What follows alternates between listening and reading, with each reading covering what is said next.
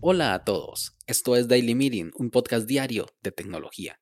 Este es el capítulo 65 y hoy es viernes 14 de mayo de 2021. Y como hoy no se celebra nada, me limitaré a leer el santoral. Hoy celebramos a Santa Enedina, Santa Gema y Santa Cora.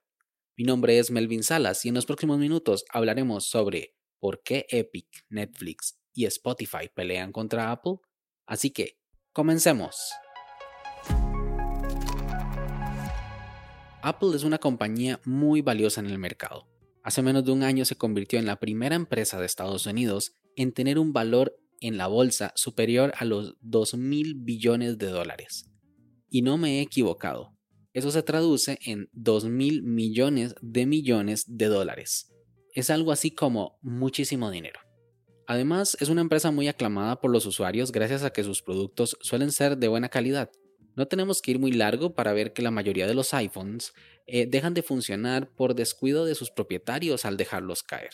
Y cualquiera que conozcas que tenga una computadora Mac puede dar fe de que luego de 5 años siguen funcionando de forma parecida a como fue comprada. Yo personalmente tengo una MacBook Pro de 2014 y sigue dando guerra, enciende bastante rápido y su rendimiento, si bien es un poco bajo, es por el desgaste natural de sus componentes. Apple es una empresa que prácticamente nació de la nada, en un garaje.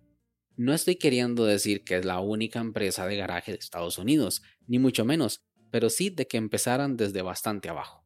Ahora que su principal fundador y empleado uno, Steve Jobs, no está entre nosotros, podemos decir que nos dejó un gran legado y que la empresa está en sus mejores años.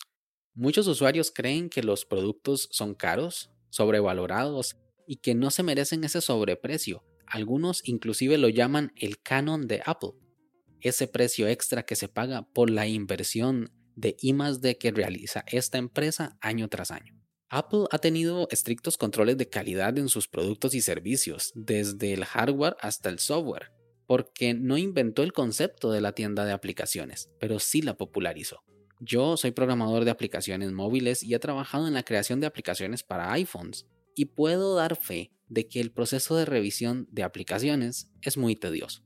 Si tratas de subir una aplicación con colores feos, la rechazan. Si tienen una tipografía no legible, la rechazan. Básicamente, si no les gusta, la rechazan. Y fue hasta después que lo entendí.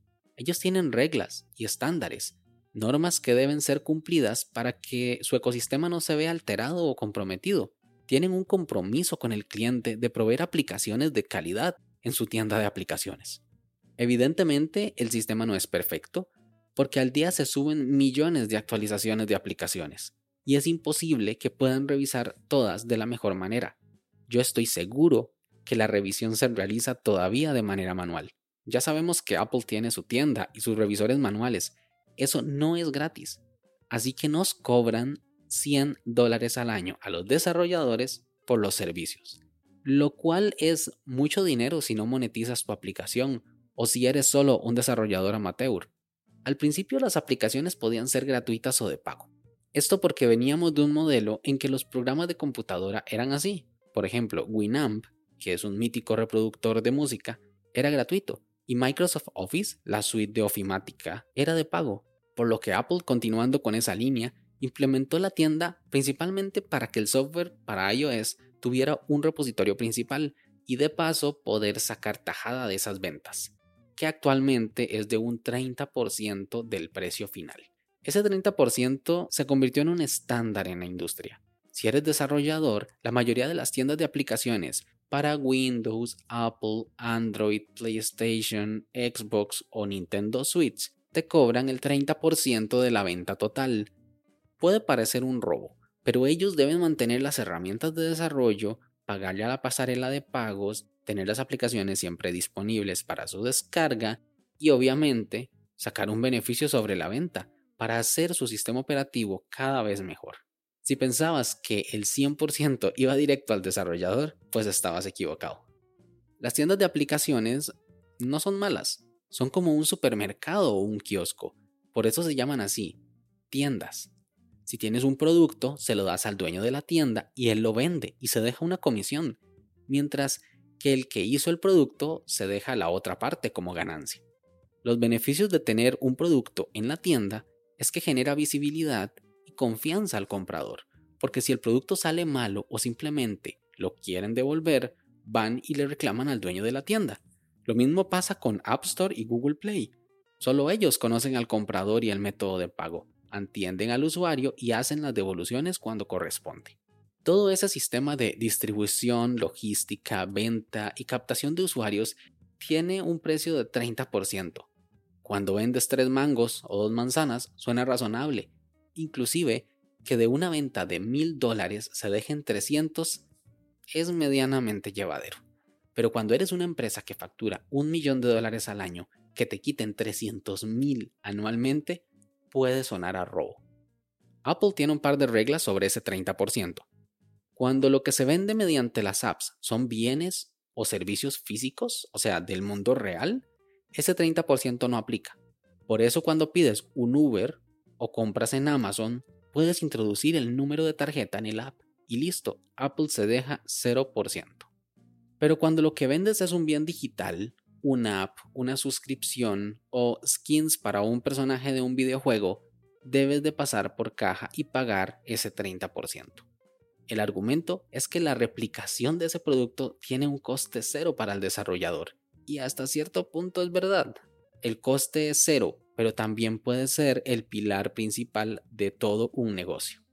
Apple permite la opción de no pasar por caja, pero tiene mucho truco. Primero, el usuario no puede hacer los pagos dentro de la aplicación. Por eso en aplicaciones como Netflix o Spotify no podemos ver los datos de la tarjeta dentro del app, tenemos que ir al navegador. Pero es que incluso ni siquiera dejan tener un link, un enlace. Y segundo, es la norma 3.1.3 de la App Store, que indica que no pueden indicarle al usuario que el servicio es de pago y que tienen que ir a la web a hacer ese pago. Eso pasa con Netflix y Spotify. Cuando las descargas, tienes que ingresar el usuario y la contraseña pero nada te indica dónde tienes que ir a realizar ese pago desde el navegador web.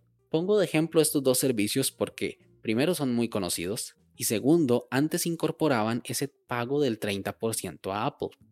Y luego de muchas negociaciones y reclamaciones, decidieron respetar las reglas pero sin pagar ese canon, por lo que no puedes ver rastros de ese pago en el app, pero sí en su página web. Esto no sucede únicamente con App Store también sucede con Google Play y otras tiendas. El asunto parece una broma si lo vemos desde el punto de vista de los servicios que he mencionado, pero cuando vamos a las tiendas y vemos que las aplicaciones que más ganan dinero son los videojuegos que tienen un sistema de monetización basado en micropagos al más puro estilo de las máquinas de casino, ya no lo vemos tan de broma. Un dólar por una skin, un cofre de gemas por 9.99, o saltar tiempos de espera tienen coste cero para las empresas de videojuegos, aunque de ahí se base su negocio. Apple y Google ponen a un solo clic de distancia que la compra se lleve a cabo y al día reciben miles de reclamaciones por personas que hicieron la compra sin querer o sin pensar. Y el dinero es devuelto. Empresas como Epic Games reclaman que ese 30% es abusivo porque no tienen motivo para llevarse tanto dinero solo por tener una tienda, aunque además tienen todo un sistema operativo y los millones de clientes. La lucha de Netflix y Spotify es noble, ya que ese 30% es inviable en su modelo de negocio, ya que ni ellos mismos ganan un 30%. Pero del lado de Epic Games la cosa cambia, porque solo quieren ganar más dinero. Y esa es la razón por la que Apple estuvo en los tribunales en el pasado y lo está en este momento. Solo queda esperar por la resolución de un juez para ver cómo termina esta pelea. ¿Qué opinas tú? ¿Es correcto ese cobro del 30%? ¿O Netflix, Spotify y Epic Games tienen razón? Sin más, este episodio llega a su fin. Recuerda dejar tus comentarios en Twitter arroba Melvin Salas. Si quieres estar atento sobre los capítulos futuros, no olvides suscribirte desde tu aplicación de podcast favorita y también suscribirte a nuestra newsletter semanal en melvinsalas.com barra podcast. Nos escuchamos la próxima semana. Hasta luego.